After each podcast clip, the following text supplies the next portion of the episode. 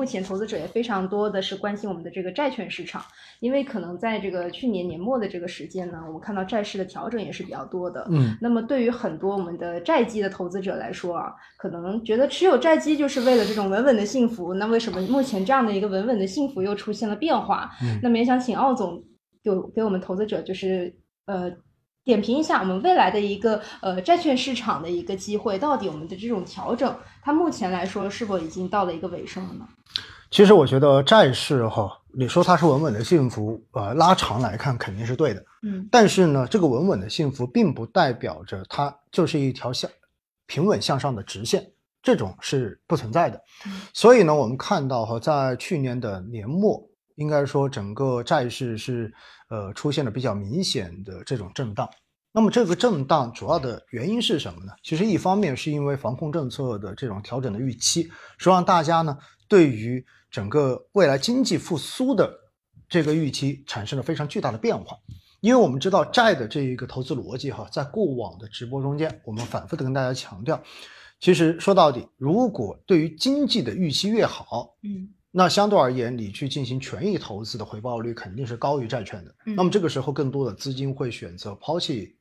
债券，然后更多的去配置权益。从这个程度上面来讲，肯定你债市就会受到影响，对吧？而且另外一块呢，也是因为你未来的这种经济预期越好，那么大家就会觉得有可能随着经济的复苏，那么货币政策会从宽慢慢的变为中性，到最后变为紧，那么整个市场的利率也会出现明显的变化。嗯那离收紧，利率自然上升，利率上升，那么债市肯定就会下跌。所以呢，去年的年底应该很大程度上面的这一个震荡的逻辑就来源于这里，就是大家对于这一个经济的复苏预期产生了比较大的这一种变化。嗯但是呢，我们也看到哈，其实现在回过头来，呃，形容目前的这种状况，包括去年年底的这种状况，是叫做强预期、弱现实。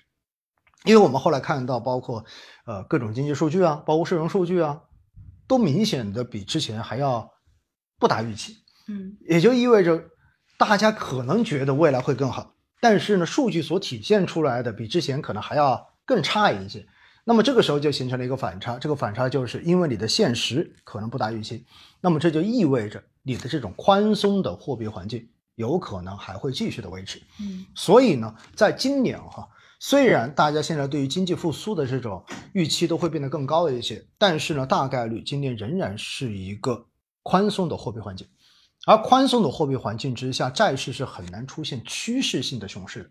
这一点大家必须要有这种概念，因为你只有当利率不断的往上升的过程中间，那么债市才会是一个熊市嗯这样子的一个过程。而今年大概率应该还没有到这样的一个环境，因为我们的经济仍然现在是要发力的一个时候，所以呢，货币政策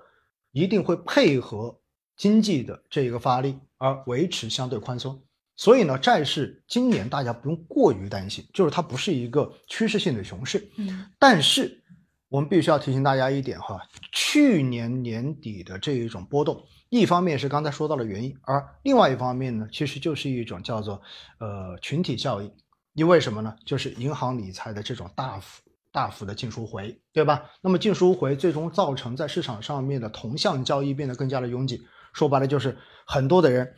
看到债市下跌的时候，看到理财亏损的时候，都去进行赎回。然后当赎回资金达到一定量的时候，在市场上面就会形成对于价格的负反馈嗯。当然，现在这一波冲击基本上已经过去了，所以短期的这种效益已经消失了。因此，大家可以看到，债市实际上基本上已经慢慢的稳下来了。而且呢，我们在过年的这个前后也看到，包括很多的这种短债的收益率，逐渐的都已经开始恢复上去了，对不对？甚至于比之前还要更高一些，因为短端的这一种利率在上升嘛。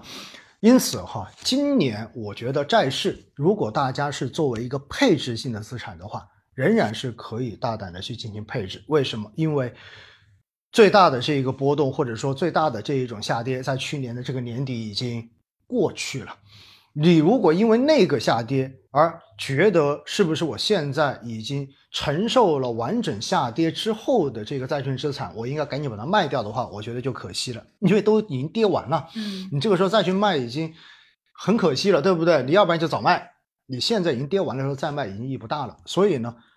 把它留在自己的配置性资产中间，我觉得是没有问题的。那么，其实奥总刚刚也提到，过去这种最悲观的一个大跌的一个时点，其实已经基本已经结束了。那么，已经度过了这样一个最悲观的时候呢？未来，呃，未来的这一年，我们看到整一个货币的一个政策，它的一个氛围还是持续的一个偏宽松的一个基调。那么，其实债市的一个机会还是比较大的。实际上呢，我觉得真正要去考虑是不是应该呃清空债，或者说不再拿债哈，大家要关注的是国内的通胀情况。嗯，因为国内的通胀如果上去，那么意味着有可能哎随着经济的这种复苏，然后货币政策要开始真正的出现转向了，也就是从宽松变成了中性，甚至于慢慢的开始要转向为加息了。哎，那这个时候我们的债券的资产可能就不是。